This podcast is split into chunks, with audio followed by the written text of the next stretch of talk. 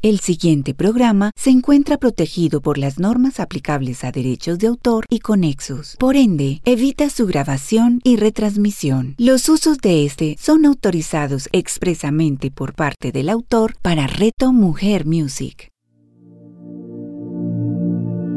Meditación y Mindfulness con Andrés Mejía. A continuación, en Reto Mujer Music. Soy Andrés Mejía. Bienvenidos a este espacio de meditación y mindfulness. Técnicas y sabiduría para resolver los conflictos internos. Cada vez que meditamos o estamos en atención plena, nos estamos conectando con nuestro mundo interior. Y el capítulo pasado estuvimos conversando sobre emociones, sobre inteligencia emocional. La buena noticia es que si no te consideras inteligente emocionalmente, es algo que podemos aprender, es algo que podemos desarrollar. Mindfulness busca la regulación emocional, que es muy diferente al control emocional. Todos de una u otra forma tenemos la capacidad de inhibir, controlar, contener nuestras emociones. Pero si reconocemos que las emociones son energía en movimiento, pues al contener la emoción, esta se acumula y en algún momento estalla. Recordábamos la vez pasada que al ser energía, la energía ni se crea ni se destruye, solo se transforma. Entonces cuando hablamos de regulación, estamos con la idea de permitir que esa energía fluya. Y por eso les recuerdo que el primer aprendizaje, quizás el más valioso, es reconocer que las emociones no son buenas o malas, como usualmente las hemos venido clasificando a través de la vida, porque esto entraña un peligro, y es que lo malo lo queremos eliminar. Y las emociones no son eliminables. Así que o aprendemos a relacionarnos con todo el rango de emociones que existen, o las seguiremos padeciendo, seguiremos sufriendo y teniendo especialmente secuestros emocionales. Cuando la emoción alcanza una intensidad muy alta, pues la emoción se hace cargo. Decíamos que uno no debe prometer cosas cuando está contento, porque la emoción surge, luego desaparece y aquello que prometimos lo tenemos que cumplir. O no deberíamos tomar decisiones cuando estamos tristes, puesto que la tristeza también pasará y aquella decisión que tomamos quizás no la podamos cambiar. Entonces esto nos lleva, y se lo repito, es porque una de las características más fundamentales de las emociones es que las emociones surgen y desaparecen. Pero cuando una emoción surge, nosotros la podemos alimentar y mantener en el tiempo con el pensamiento. El pensamiento es un elemento fundamental de la emoción. La emoción es una respuesta evolutiva. Recordábamos el cerebro triuno, reconocíamos que tenemos una parte de nuestro cerebro que es el cerebro límbico, donde está relacionado a las emociones, y que estas emociones tienen la función, y hoy vamos a profundizar en las funciones de las emociones, muy orientadas a la supervivencia, pero especialmente al relacionamiento con seres de nuestra propia especie, con otros humanos, a través de el lenguaje no verbal, a través de el lenguaje emocional. La emoción tiene un componente y es el componente comportamental. Siempre nos invita a comportarnos de una manera u otra y en general este comportamiento también se inscribe dentro de lo automático. Por eso la conciencia plena, el observador, la conciencia testigo, esto que estamos desarrollando a través de la meditación, pues nos permite mirar en nuestro mundo interior y darnos cuenta y nombrar la emoción que estamos teniendo. Cuando voy desarrollando la capacidad de darme cuenta de la emoción, cuando ésta está en el momento presente en el aquí en el ahora, pues ahí van surgiendo muchas posibilidades. Nuestro nuestro comportamiento habitual no es darnos cuenta en medio de la emoción. Nosotros nos damos cuenta de la emoción una vez la emoción ha disminuido, ha decaído. Y ahí reflexionamos, volvemos atrás y nos damos cuenta que quizás dijimos las palabras que no correspondían, quizás actuamos desde el impulso, muchas veces viene el arrepentimiento, la culpa. Por eso la atención plena es supremamente importante porque nos posibilita, nos empodera. Me gusta pensar que lo que hago en la vida es devolverle el poder a las personas. Nos hemos preguntado a través de estos capítulos qué tan libres somos. Y en realidad si mi comportamiento es automático, si mi comportamiento lo dicta la emoción, si mi comportamiento lo dicta mi creencia, entonces en realidad no somos tan libres como pensamos. Pero una vez traemos conciencia, surge la posibilidad de elegir un comportamiento diferente al que me dicta la emoción. Eso lo podríamos llamar inteligencia emocional. Quisiera que se preguntaran cómo es una persona inteligente emocionalmente. Y una persona inteligente emocionalmente no es aquel que no siente emociones, todo lo contrario. Vive y siente sus emociones con gran intensidad, pero no se somete a ellas. Una cosa es tener miedo y otra cosa es que el miedo me tenga a mí. El miedo, que es una de esas emociones que hemos puesto como base de las emociones negativas, que no son malas, simple y llanamente hacen parte de la polaridad. Hay emociones positivas y negativas, cada una de ellas con su función. Entonces si inscribimos al miedo como base de las emociones negativas, me gustaría compartirles esta pequeña historia de un piloto muy famoso que le preguntaban qué sentía cada vez que tenía que despegar uno de estos aviones gigantes llenos de pasajeros y él decía, siento miedo. Y el entrevistador se preguntaba, ¿cómo puede sentir miedo eh, después de tanta experiencia? Y él le decía, yo siento miedo, tengo miedo, pero el miedo no me tiene a mí. Es más, este miedo es sano, pues nos pone alerta. El miedo como parte de su función, que las vamos a ver en detalle, el miedo tiene la función de cuidarnos y como especie habitamos actualmente este planeta y lo dominamos porque éramos mamíferos miedosos que frente al peligro preferían esconderse y tras estas diferentes tragedias que se presentaron durante la evolución, pues terminamos sobreviviendo a estos cataclismos, o sea que le debemos al miedo nuestra permanencia en esta tierra. Sin embargo, el miedo también tiene la posibilidad de limitarnos e impedirnos hacer lo que queremos hacer.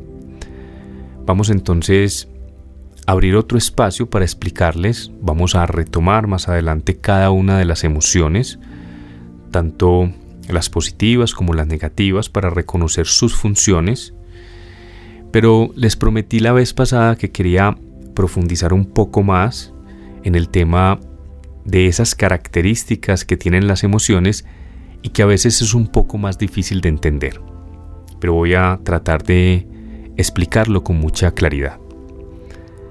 Las emociones surgen en el contexto relacional, como les decía, evolutivamente surgen en esta capacidad que tenemos como especie de relacionarnos en gran número. Así que las emociones, la gran mayoría se producen por lo que otros dicen o piensan de nosotros. Pero más delicado aún, y esta es la parte que quiero que comprendamos, es por lo que nosotros pensamos que piensan o sienten los demás de nosotros mismos.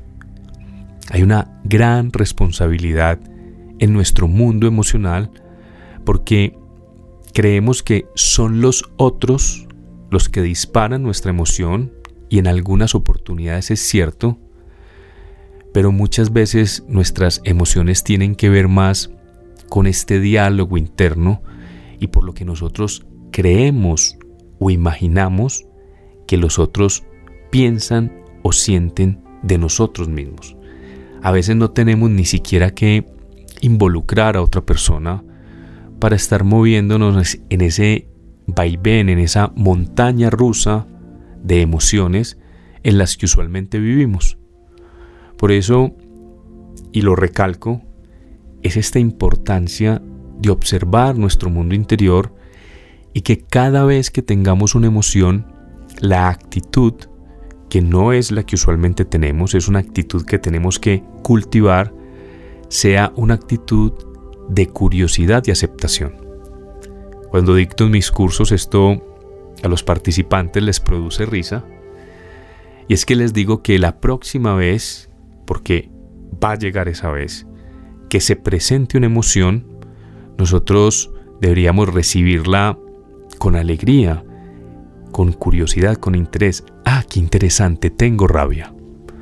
Y les da risa porque cuando llega la rabia nosotros no la recibimos de esa manera. No decimos, ah, qué interesante, no. Todo lo contrario, sentimos una profunda aversión y quisiésemos, quisiéramos que la emoción no se volviera a presentar. A veces tenemos la fantasía de que en el futuro habrá salvación. Y esto significa que en el futuro no voy a volver a sentir frustración, no voy a volver a sentir tristeza, no voy a volver a sentir dolor. Y, como les decía, las ecuaciones no van a salir. Perdón, las emociones no van a salir de la ecuación de la vida.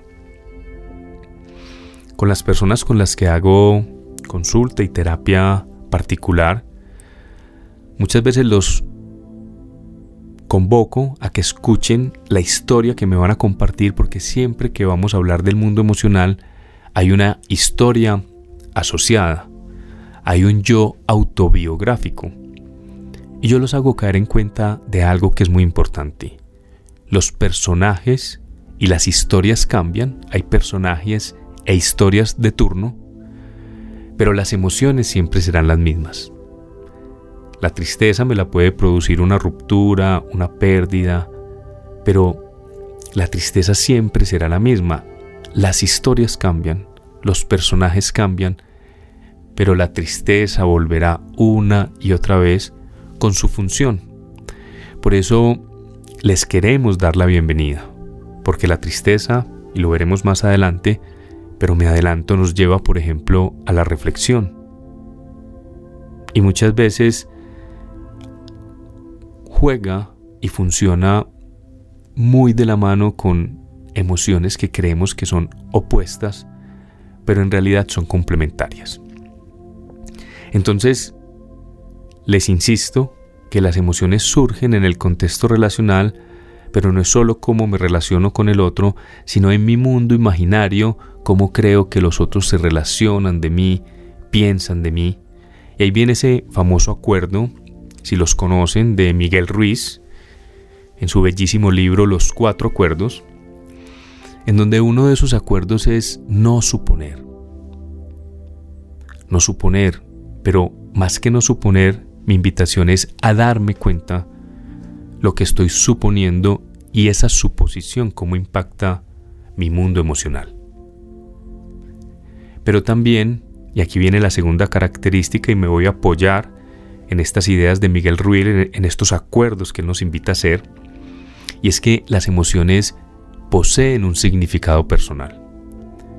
Nosotros tenemos la tendencia de tomarnos las cosas personalmente y ahí hablamos de la importancia personal. Y cuando hablamos de la importancia personal, estamos hablando del ego.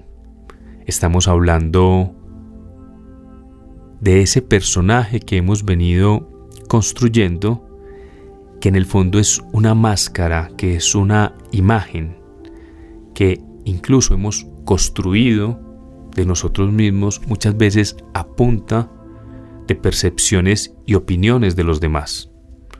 Pero si en mí surge una emoción muchas veces es porque tiene un significado con respecto a mí. Si oyésemos un insulto que viene de cualquier fuente, el simple hecho de oír un insulto no genera una emoción en mí. Pero si de pronto voy indagando de dónde, cuál será la fuente de este insulto, me asomo y descubro que el insulto viene dirigido a mí, ahí aparece ese significado personal, ahí se ve aporreada mi imagen, ese que ese insulto no corresponde con la imagen que yo tengo de mí y aparece la emoción. O sea que siempre la gran mayoría de emociones poseen un significado personal. Pero si, este, si esta escena se la están imaginando y podría ser, digámoslo, como en un balcón, donde algo que afuera alguien está gritando, decido asomarme, es alguien en el primer piso, tengo la sensación de que me está mirando a mí, de que me está insultando, aparece la sensación en mí, inmediatamente surge y brota, pero después de unos segundos descubro que en realidad no se dirige a mí, sino que está hablando con alguien de un piso más arriba. En ese caso, una vez ya ese yo que hemos construido no se ve como parte de la historia, desaparece la emoción, ya no tiene que ver conmigo. Esto es algo profundo, pero a la vez muy interesante, porque muchas veces somos nosotros los que alimentamos la emoción. Convertimos una emoción que debería surgir y desaparecer en un estado de ánimo, en ese diálogo interno que los he invitado tanto a observar para descubrir cuáles son sus patrones y sus temas. Por ejemplo, podemos tener un patrón de yo no soy lo suficiente. Podemos hablarnos a nosotros mismos en términos de soy un fracasado o todas las etiquetas otros y nosotros mismos nos hemos impuesto. Incluso a veces nos atribuimos emociones en particular. Hablábamos el otro día de eso. Soy una persona rabiosa, pero les insisto siempre, la rabia surge y desaparece. Yo no puedo ser la rabia. Me he identificado con ella, así como me he identificado con una creencia. Y este examinarme me puede invitar, por ejemplo, a pensar, ¿yo por qué creo en esto si pudiera no creerlo? ¿Yo por qué vivo tan ligado a una emoción tan particular? Si esa emoción surge y desaparece, hemos terminado no solo tropezando con la piedra, sino enamorándonos de ella. Por eso, la sabiduría asociada a las emociones es permitir que estas emociones surjan y desaparezcan constantemente. La alegría vendrá, no nos podemos apegar de ella porque finalmente se irá. La tristeza viene y se va, la frustración viene y se va, y nosotros somos esa conciencia testigo que las observa. Entonces, reconociendo esto último que quería considerar asociado a las emociones, entonces voy a hablarles rápidamente de las emociones. Y antes de mencionárselas, quiero que se pregunten cuántos colores existen en el mundo. Y si lo piensan un poco, pues estaríamos hablando de millones de colores. Sin embargo, ¿De dónde vienen estos colores? La pregunta sería, ¿esos millones de dónde surgen? Y todos tenemos una respuesta muy inmediata de los colores primarios. Amarillo, azul, rojo, blanco, negro. O sea, de esos colores primarios se mezclan y surgen millones de colores. Con las emociones podríamos hacer un paralelo. Hacer un paralelo. Y es que existen unas emociones básicas, unas emociones primarias, y desde las neurociencias hemos detectado que cuando se mezclan unas con otras, pues surgen unas emociones más complejas, podríamos hablar de emociones secundarias y terciarias. Esto es algo que cuando lo oímos por primera vez es fascinante, pero que por supuesto tiene el objetivo de que nos permita relacionarnos con curiosidad con estos mecanismos tan efectivos, tan eficientes de este proceso evolutivo. Y también corroborar lo que vimos en el capítulo anterior y que quiero pues que consideren en este capítulo. Si se vieron la película intensamente, en esta película salen cinco emociones que también se podrían considerar primarias. Yo en este caso les voy a sumar tres más. No sabría por qué ellos no incluyeron estas emociones que yo voy a sumar, pero tienen una relación muy importante con el tema del pasado y del futuro. Como sabemos, el presente es el único tiempo que existe, es lo real, pero por supuesto que tenemos un cerebro que tiene esa capacidad de recordar el pasado y proyectarse hacia el futuro, y si eso no fuese así, no nos podríamos mover en esta línea de tiempo. Sin embargo, estamos también tratando de salir de esa ilusión, le damos más importancia a un pasado que ya pasó, un futuro que aún no ha llegado, pero desde el mindfulness no estamos negando esta capacidad del cerebro, simplemente tratamos de habitar más el modo ser de la mente, que es aquel que se conecta con lo que está sucediendo. Siempre les he dicho que les voy a recordar la definición de mindfulness porque va a ser relevante tenerla presente. Y es prestar atención al momento presente deliberadamente y sin juzgarlo. Nosotros, nuestra atención usualmente no está en el momento presente, está en el pasado, en el futuro. Por eso traemos la atención al presente, la anclamos en la respiración, la anclamos en los sentidos, la anclamos en el cuerpo y en el cuerpo está la emoción. Acuérdense que les decía que no puede haber una emoción sin sensación en el cuerpo y sin algún tipo de pensamiento.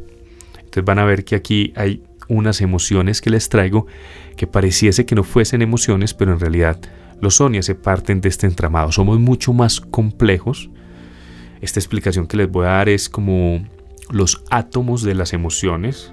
Pues sabemos que existen átomos, no los conocemos, pero conforman toda la materia visible que podemos disfrutar. Aquí vamos a entrar como en esas piecitas básicas, esa disección que hemos hablado de las emociones. Entonces, dentro de esos personajes de Intensamente, aparece en la película la protagonista, pareciese la protagonista que es alegría, y como coprotagonista en algún momento aparece la tristeza.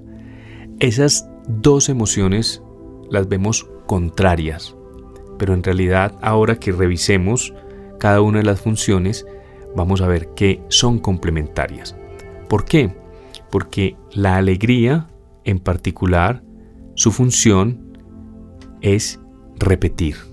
Cuando nosotros sentimos alegría, es porque eso que nos la produce lo quisiéramos volver a repetir. La función adaptativa es repetir, mantener, reproducir. La alegría contribuye a mantener el humor estable y miren esto, a recuperar lo perdido. Cuando yo he tenido una experiencia divertida y agradable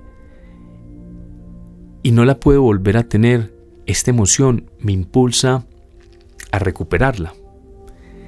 Y cuando nos vamos a la tristeza, vamos a descubrir que parte de su función es también recuperar lo perdido.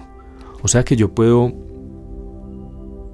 recuperar lo perdido desde una emoción positiva, que es la alegría, pero también la emoción negativa, que es la tristeza, también me, me invita a recuperar lo perdido. Cuando rompemos una relación, cuando perdemos algo, viene esa tristeza a impulsarnos a recuperar eso. Lo que pasa es que muchas veces hay cosas que efectivamente no podemos recuperar, como cuando nos enfrentamos a la muerte. Y ahí viene el proceso del duelo que es necesario. Y el duelo también es una necesidad humana. Entonces, la tristeza trabaja de la mano de la alegría. Por eso en la película ellas se pierden y tienen todo un periplo y una aventura para recuperar aquello que se perdió, en este caso esas construcciones que había hecho la niña a través de su niñez como parte de su proceso de maduración. Entonces ya si hablamos de la tristeza, usualmente surge frente a las contrariedades, eh, busca reintegrar lo perdido, nos ayuda a facilitar y asimilar aquellos procesos negativos o dañinos, pero también continuar adelante. Eh, estas dos trabajan en conjunto y aquí viene ese ingrediente que hablábamos el otro día, que es la intensidad. En este caso, si pensamos en la tristeza, pues la tristeza en uno, en un nivel 1, podríamos hablar de aislamiento. La tristeza tiene esa característica de llevarnos a querer estar solos, aunque en realidad también quisiésemos en ese momento tener el apoyo y la compañía, pero cuando la tristeza está en uno, pues nosotros tendemos a aislarnos. Cuando la tristeza va quizás en 5, es a lo que llamamos tristeza, pero cuando la tristeza se eleva a un nivel 10, estamos hablando de pesar o de depresión. Entonces es muy importante entender que la tristeza podríamos clasificarla como negativa, pero tiene diferentes grados de intensidad. Ya si hablamos de la alegría, entonces podríamos decir, por ejemplo, que la alegría en uno es serenidad, mientras la alegría en 5, la podríamos llamar alegría, pero la alegría en 10 es lo que podríamos denominar éxtasis. Entonces por eso hay tantas palabras en el idioma español para relacionarse con las emociones, puesto que entre 1 y 10 de una sola emoción surgen una cantidad de palabras. Pero como les decía, que estas emociones mezcladas una con otra pueden generar otras emociones más complejas, pues en este listado que les voy a compartir no aparece el amor, siendo una emoción que establecimos como la base de las emociones positivas. ¿Por qué no aparece el amor en las emociones básicas? Porque el amor es una mezcla entre dos de estas emociones. Por eso Voy a describirlas todas inicialmente para que traten de adivinar de estas ocho que les voy a compartir, cuál dos de ellas podrían ser la mezcla que nos lleva al amor.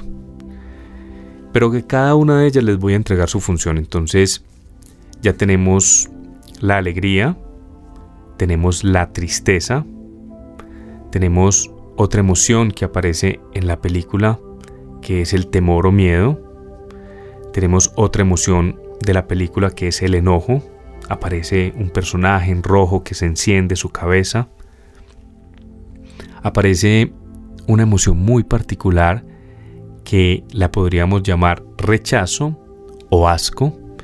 Es aquel personaje verdecito que todo le molesta y que es muy particular. La representa muy bien, pero que de nuevo vamos a ver sus funciones tenemos dos emociones muy particulares, la sorpresa, la anticipación, que ahorita vamos a hacer match entre ellas, y finalmente la confianza. Entonces le repaso estas ocho emociones. Alegría, confianza, miedo, sorpresa, tristeza, rechazo, enojo y anticipación. Si están todavía buscando las dos emociones que juntas hacen el amor, pues estaríamos hablando de la alegría y de la confianza. Y si lo pensamos bien, cuando hay amor es porque esa persona nos produce la alegría y nos lleva a repetir, a mantener y queremos estar muy cerca de ella.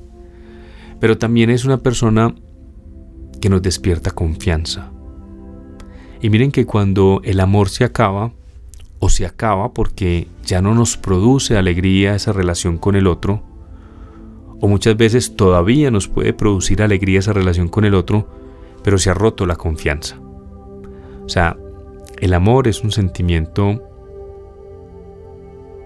que une estas dos emociones primarias. Es importantísimo en el amor sostener la alegría, pero por supuesto también sostener la confianza. Y este era simple y llanamente un pequeño ejemplo de cómo estas emociones se mezclan unas con otras y nos dan unas emociones un poco más complejas. Entonces, voy a continuar paso a paso. Tenemos la alegría, que es complementaria, pareciese opuesta, pero trabaja de la mano con el miedo.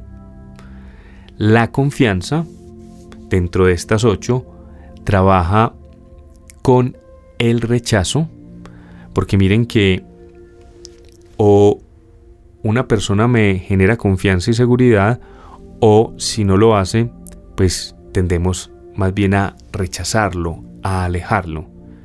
Ahorita vamos a ver cómo esas dos emociones trabajan en conjunto.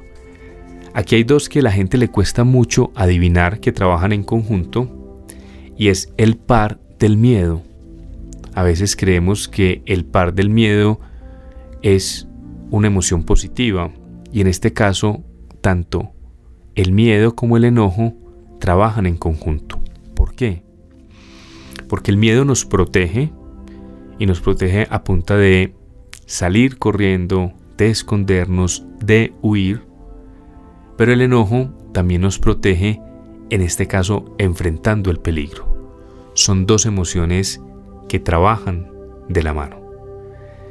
Otras dos que trabajan en conjunto son la sorpresa y la anticipación. Y ahí les mencionaba esta proyección que podemos hacer hacia el pasado y hacia el futuro. La anticipación es esa capacidad que tenemos de prever qué podría pasar en el futuro. Entonces cuando tenemos esta emoción de anticipación estamos muy alertas, estamos muy despiertos para cuidarnos, para sobrevivir. Pero la sorpresa es cuando tenemos poco o nada de niveles de atención. Pero la sorpresa también es interesante porque es quizás la que está asociada al humor. El humor surge porque algo nos parece sorpresivo y nos causa gracia. La sorpresa también está muy asociada a procesos de orientación, también a esa capacidad de asombro que tenemos. A veces la vida se nos ha vuelto eh, poco sorpresiva y entonces ahí también desaparece un poco la alegría. Entonces estamos dividiendo todas estas emociones, pero un solo momento, un solo instante, una pequeña parte de una película, una situación con otro, pues puede permitir que surjan muchas emociones, rabia, enojo, eh, de pronto frustración, después sorpresa, comprensión, y ahí es donde se van generando pues estas diferentes emociones. Entonces voy a pasar por ellas como para que las ya vayamos visualizando. En el caso de la alegría, hablamos de que la alegría más la confianza es el amor. Pero si nosotros mezclamos la alegría con la anticipación positiva, surge el optimismo. Si nosotros mezclamos la alegría con el miedo, piensen un poco qué podría surgir si hay una mezcla entre la alegría y el miedo. Y muchas veces cuando hago esta pregunta la gente se queda un rato pensando y les va a parecer extraño lo que les voy a responder, pero con una pequeña explicación creo que van a ver que tiene mucha razón esto que estoy exponiendo. La alegría más miedo nos da la emoción de la culpa. ¿Por qué? Porque si lo piensan bien, miren que cuando nos sentimos culpables, aquello que hicimos lo hicimos motivados porque nos producía alguna alegría, algún tipo de placer, pero al mismo tiempo sentíamos miedo, no sé, por poner un ejemplo, de que nos pillaran. A veces cuando por alguna razón tenemos una aventura, seguramente que el deseo de tener una aventura, de, de ser infieles, parte de esa alegría de tener una experiencia, pero al mismo tiempo estamos cargando con ese miedo de que nos descubran. Entonces esta mezcla es muy particular. La mezcla de la alegría con el miedo nos genera culpa. Y así podríamos hablar de muchas mezclas, las voy a mencionar, esto necesitará una, una conversación mucho más profunda, esto es lo que hacemos colectivamente cuando estamos en los cursos, pero la alegría más el enojo nos puede llevar al orgullo, la alegría más la sorpresa al deleite, la alegría más el rechazo, morbosidad. Esta última me gusta preguntar quiénes compran de estos periódicos amarillistas y quienes no los compran es porque sienten única y exclusivamente rechazo hacia todas esas imágenes y escenas que se viven ahí, pero los, quienes, y son muchos, quienes los compran, pues esto les genera rechazo, pero al mismo tiempo un poco de algún tipo de alegría. Y esa mezcla nos da la morbosidad.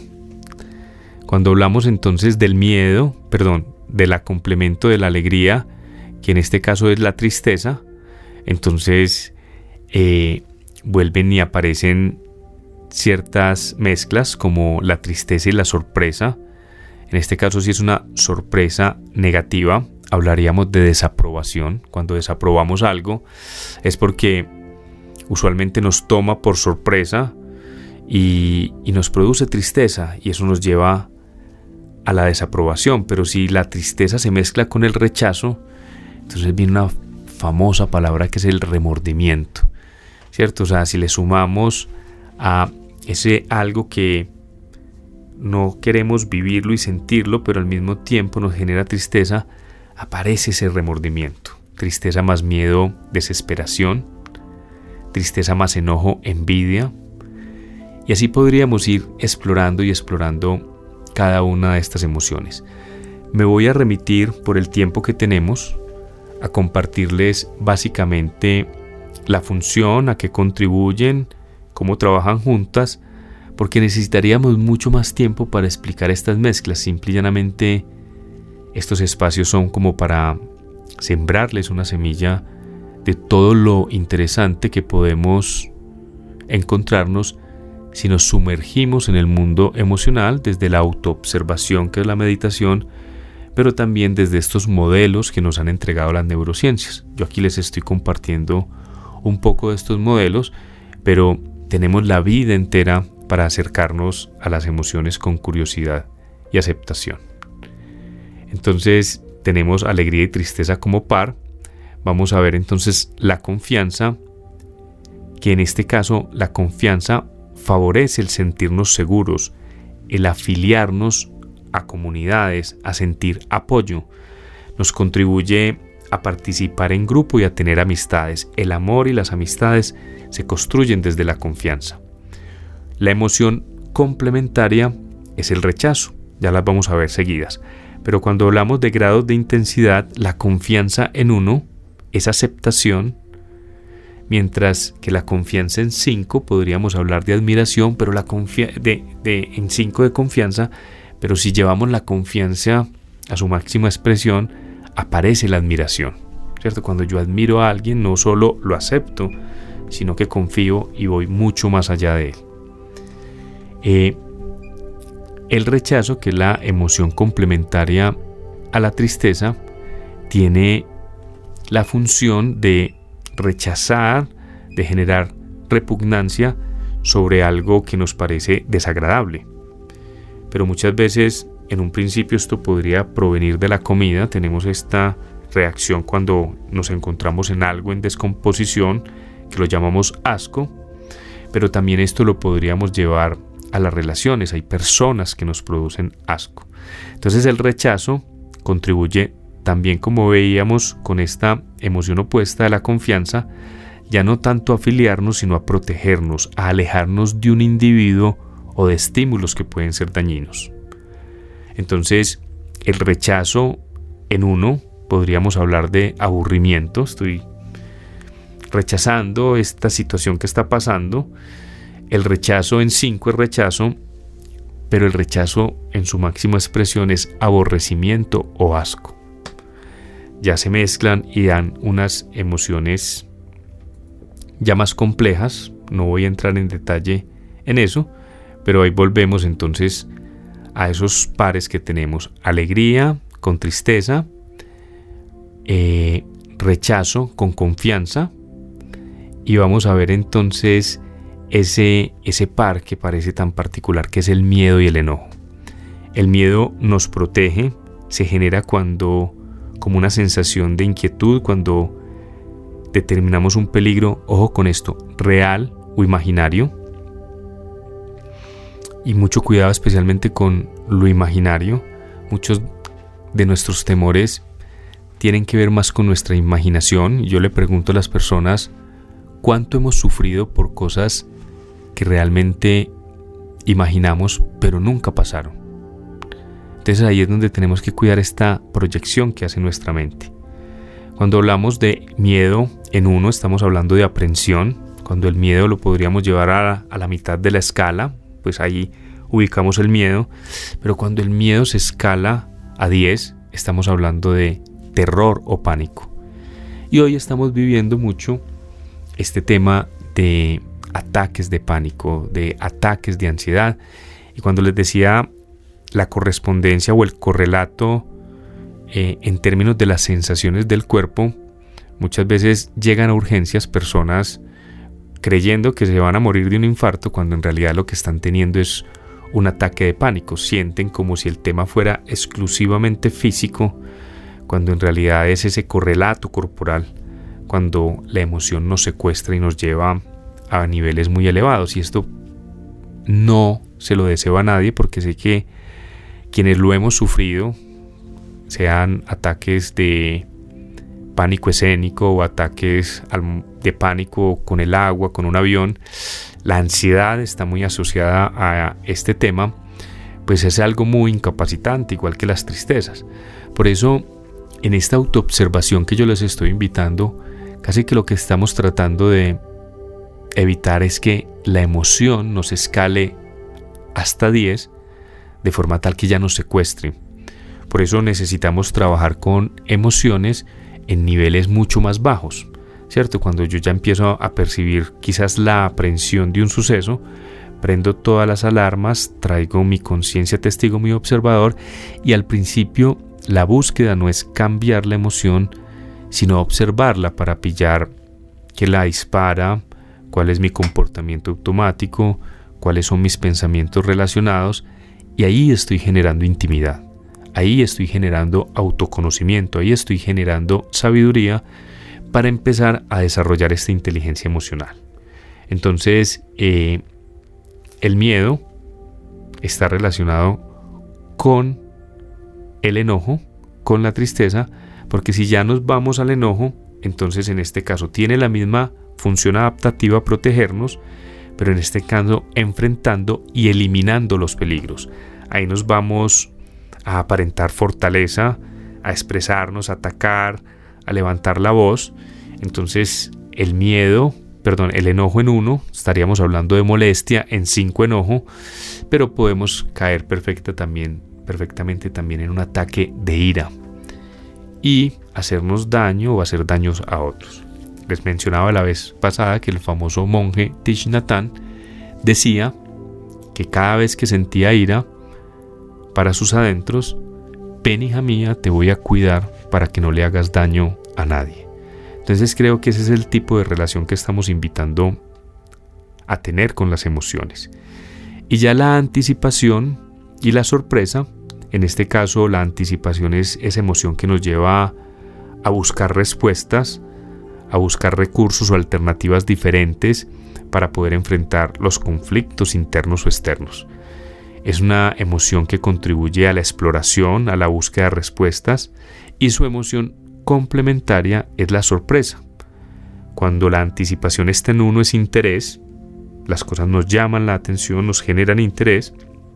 Cuando la anticipación está en 5, es anticipación, pero cuando la anticipación está en 10, entramos en un proceso de alerta, ¿cierto? O sea, estamos eh, listos y preparados para cualquier cosa que pueda pasar. Pero si nos vamos a la sorpresa, que es la emoción complementaria, entonces vamos a ver que están relacionadas. En este caso, la sorpresa surge cuando hay una alteración emocional transitoria causada por algo inesperado, pero esta sorpresa inmediatamente nos lleva a funciones de orientación, orientamos la atención hacia ese lugar. Y cuando nosotros estamos en uno en términos de sorpresa, estamos distraídos, o sea, hay una total distracción. Luego podemos pasar en 5 a la sorpresa y como les decía ahorita, la sorpresa en 10 nos llena de asombro. Y estas emociones mezcladas unas con otras, entonces nos llevan a emociones pues mucho más complejas. Este entonces es el resumen de lo que les quería compartir en términos emocionales. Por supuesto, esto amerita y requiere más profundidad, pero espero entonces haberles sembrado una semilla de todo lo que la autoobservación, la atención plena, la conciencia testigo, o sea, la meditación y el mindfulness, nos puede ofrecer en términos de regulación emocional. Vamos a cerrar entonces con una pequeña meditación y los invito para que en el próximo capítulo hablemos de aceptación radical, que es un tema totalmente apasionante que nos puede llevar al estado de mindfulness sin la práctica, sin la técnica, sin la meditación. Una forma de medir los procesos de mindfulness es determinar qué tanto estamos aceptando o no la vida. Vamos a hacer una meditación muy corta relacionada con la felicidad, la llamamos la felicidad estable, para reconocer que la felicidad no debería depender de elementos externos, sino más de esa relación íntima que establecemos con nosotros, que así seguramente nos ofrecerá una felicidad más genuina y más estable en el tiempo. Muchas gracias, mi nombre es Andrés Mejía y los espero en el próximo capítulo donde hablaremos de aceptación.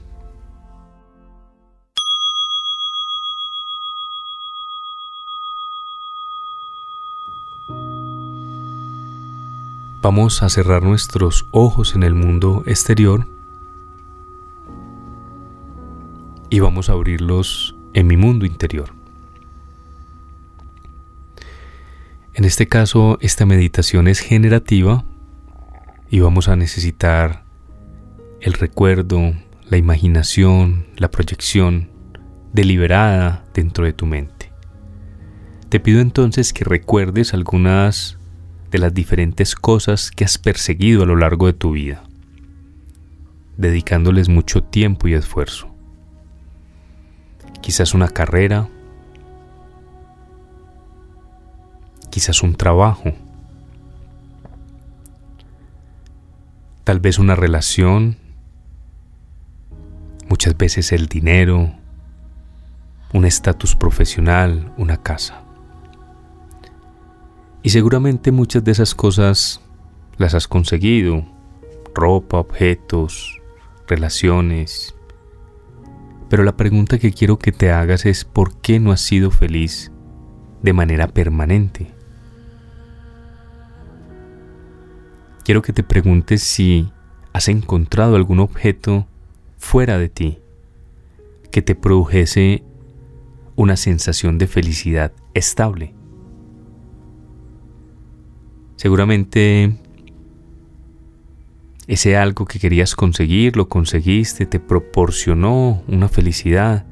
Y con el tiempo esa felicidad se fue diluyendo y diluyendo.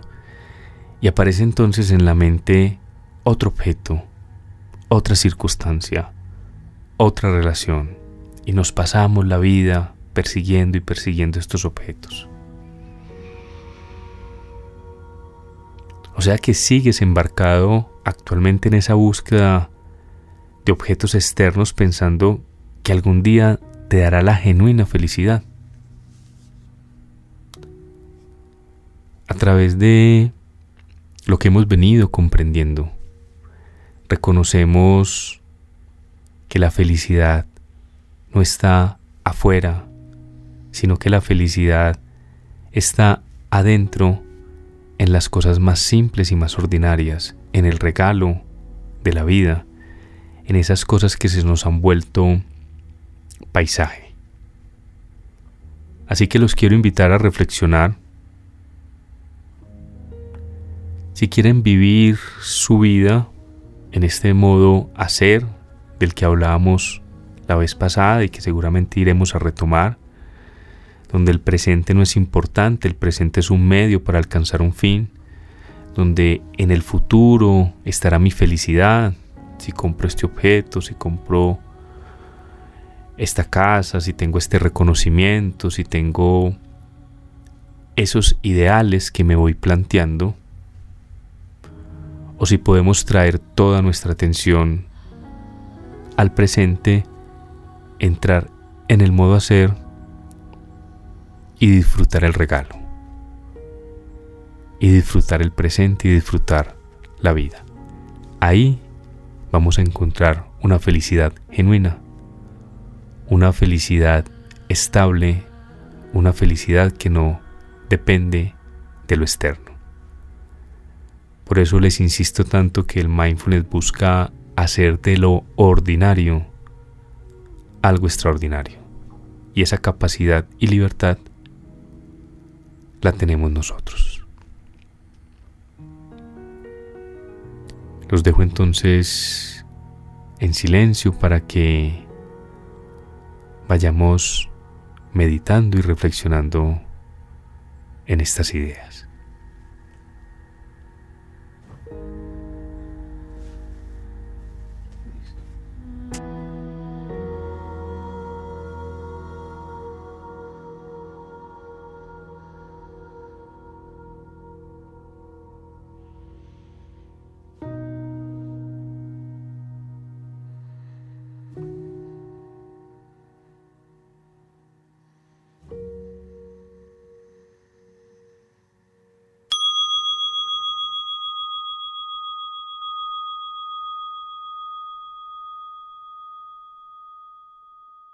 Meditación y Mindfulness con Andrés Mejía. Escúchalo todos los lunes a las 10 de la mañana con repetición a las 7 de la noche, solo en Reto Mujer Music. Nuestra realidad cambia a medida que descubrimos nuevas facetas e ideas. Lo que hoy es magia, mañana será corriente. Soy Carlos Arturo Hidalgo Martínez, presidente de la Asociación Colombiana de Reiki. Hablaremos de Reiki, de la sanación, del bienestar en Reto Mujer. Hablemos de Reiki con Carlos Arturo Hidalgo. Escúchalo todos los martes a las 9 de la mañana, con repetición a las 6 de la tarde, solo en Reto Mujer Music. Colores del Alma es un espacio para compartir temas de tu poder interior. Cada entrega nos ayudará a encontrar las herramientas para inspirarnos y darle más sentido a nuestras vidas. La alquimia escondida detrás del color, la conexión con el propósito del alma y diferentes alternativas para que vivas en inspiración.